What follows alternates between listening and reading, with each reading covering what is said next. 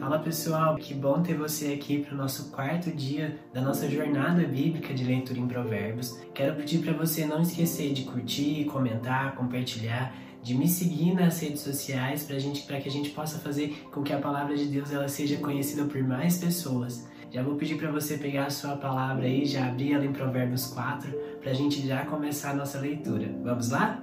Provérbios 4. A sabedoria é suprema. Ouçam, meus filhos, a instrução de um pai, estejam atentos e obterão discernimento. O ensino que ofereço a vocês é bom, por isso não abandone a minha instrução. Quando eu era menino, ainda pequeno, em companhia do meu pai, um filho muito especial para minha mãe, ele me ensinava e me dizia: Apegue-se às minhas palavras de todo o coração, obedeça aos meus mandamentos e você terá vida. Procure obter sabedoria e entendimento. Não se esqueçam das minhas palavras, nem delas se afaste. Não abandone a sabedoria e ela o protegerá.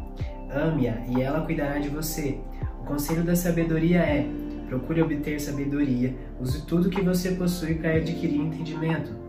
Dedique autoestima à sabedoria e ela o exaltará. Abrace-a e ela o honrará. Ela porá um belo diadema sobre a sua cabeça e dará de presente a você uma coroa de esplendor. Ouça, meu filho, e aceite o que digo, e você terá vida longa. Eu conduzi pelo caminho da sabedoria e o encaminhei pelas veredas retas. Assim, quando você por ela seguir, não encontrará obstáculos, quando correr, não tropeçará. Apegue-se à instrução, não a abandone. Guarde-a bem, pois dela depende a sua vida. Não siga pela vereda dos ímpios, nem ande no caminho dos maus. Evite, não passe por ele. Afaste-se e não se detenha. Porque eles não conseguem dormir enquanto não fazem o mal, perdem o um sono se não acusarem a ruína de alguém. Pois eles se alimentam da maldade e se embriagam da violência. A vereda do justo é como a luz da alvorada, que brilha cada vez mais até a plena claridade do dia. Mas o caminho dos ímpios é como densas trevas, nem que sequer sabem em que tropeçam. Meu filho, escute o que digo a você, preste atenção às minhas palavras. Não as perca de vista, guarde-as no fundo do coração, pois são vida para quem as encontra e saúde para todo o seu ser. Acima de tudo, guarde o seu coração, pois dele depende toda a sua vida. Afaste-se da sua boca as palavras perversas, fique longe dos seus lábios a maldade, olhe sempre para frente, Mantenha o olhar fixo no que está diante de você. Veja bem por onde anda, e os seus passos serão seguros.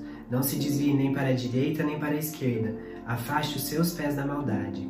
Amém? Quero dar para você agora esse momento para você orar baseado no que a gente leu hoje. Feche os seus olhos.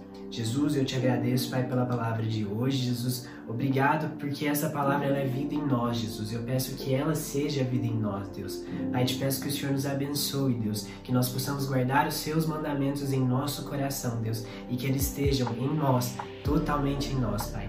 É o que eu te peço e te agradeço em nome de Jesus. Amém. Te espero amanhã para a gente ler o quinto capítulo de Provérbios. Já vou pedir para você comentar aqui embaixo o que você tem achado. É muito importante para mim o seu feedback. Então comenta aqui embaixo para ver o que eu posso melhorar para que isso seja incrível, essa experiência seja incrível para todos nós, tá? Não esqueça de curtir, comentar e compartilhar para que essa palavra alcance mais pessoas, tá bom? Um abraço, tchau, tchau.